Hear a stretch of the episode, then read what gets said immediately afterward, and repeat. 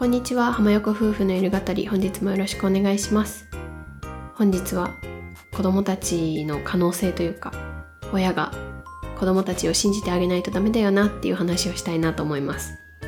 そう思ったきっかけというか最近出来事があって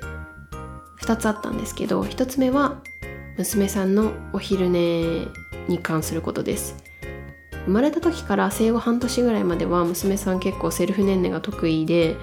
まあ、置いたら寝るっていう感じだったのであんまり寝かしつけとかしてなかったんですけど、ま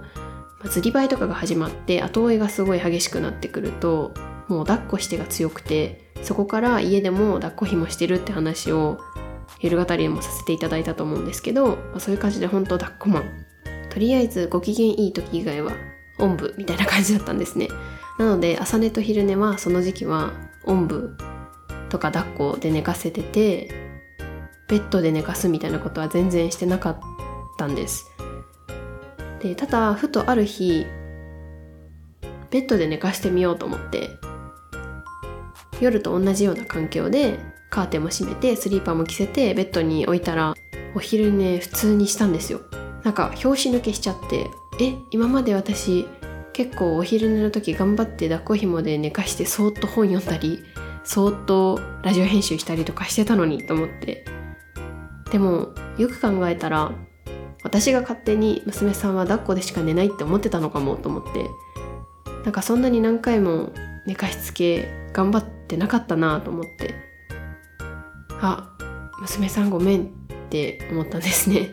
なんか娘さんの可能性というか自分が勝手に思い込んでてもちろんその抱っこ紐でも寝れるけど娘さんの場合はベビーベッドで置いて寝た方が2時間とかすごいよく昼寝してくれるので、まあ、もちろん子供は寝た方がいいと思うしきっとベッドでいっぱい寝た方が娘さんのためにもなると思うからなんか親が勝手にこれはできないだろうと思って先回りしてやってしまってたみたいなことがあったなと思ってちょっと反省しました。なのでそれ以来娘さんは朝寝とか昼寝とかまあ眠そうだなって時間に私がスリーパーとか着せてカーテンとか閉めてベッドに置いて「おやすみ」って言って寝てます。でね同じようなことが息子さんにもありまして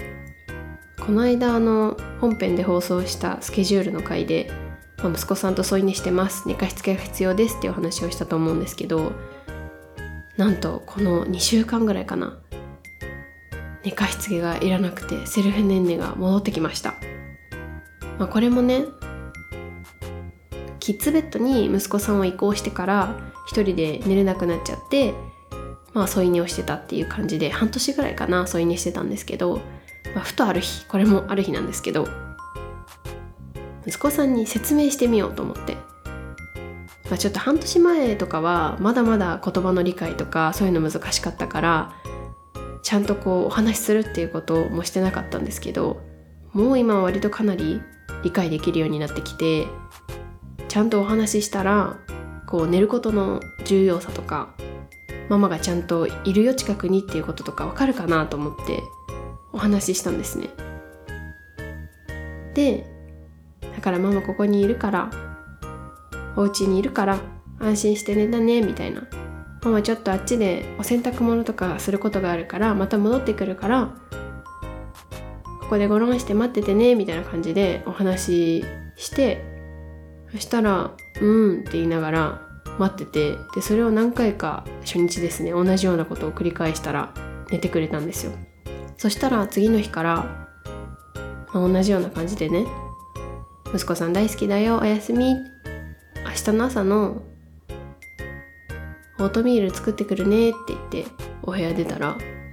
全然大丈夫で泣きもせず一人で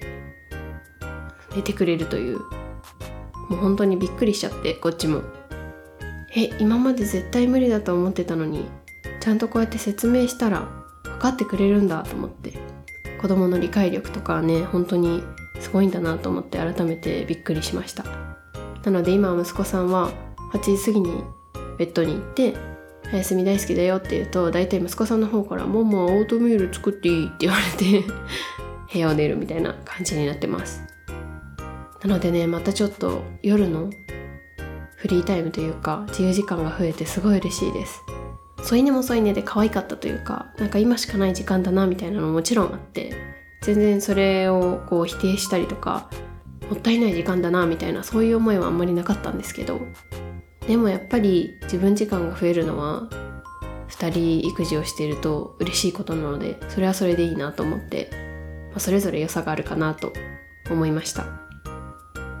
ま、またねもしかしたら添い寝じゃないと寝なくなるかもしれないし娘さんもセルフ年齢が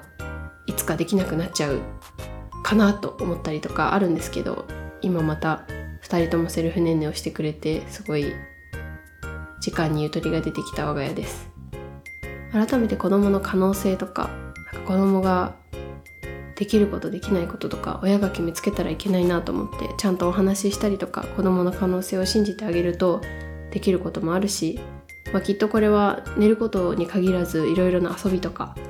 そういうのにもあるかなと思うんですけど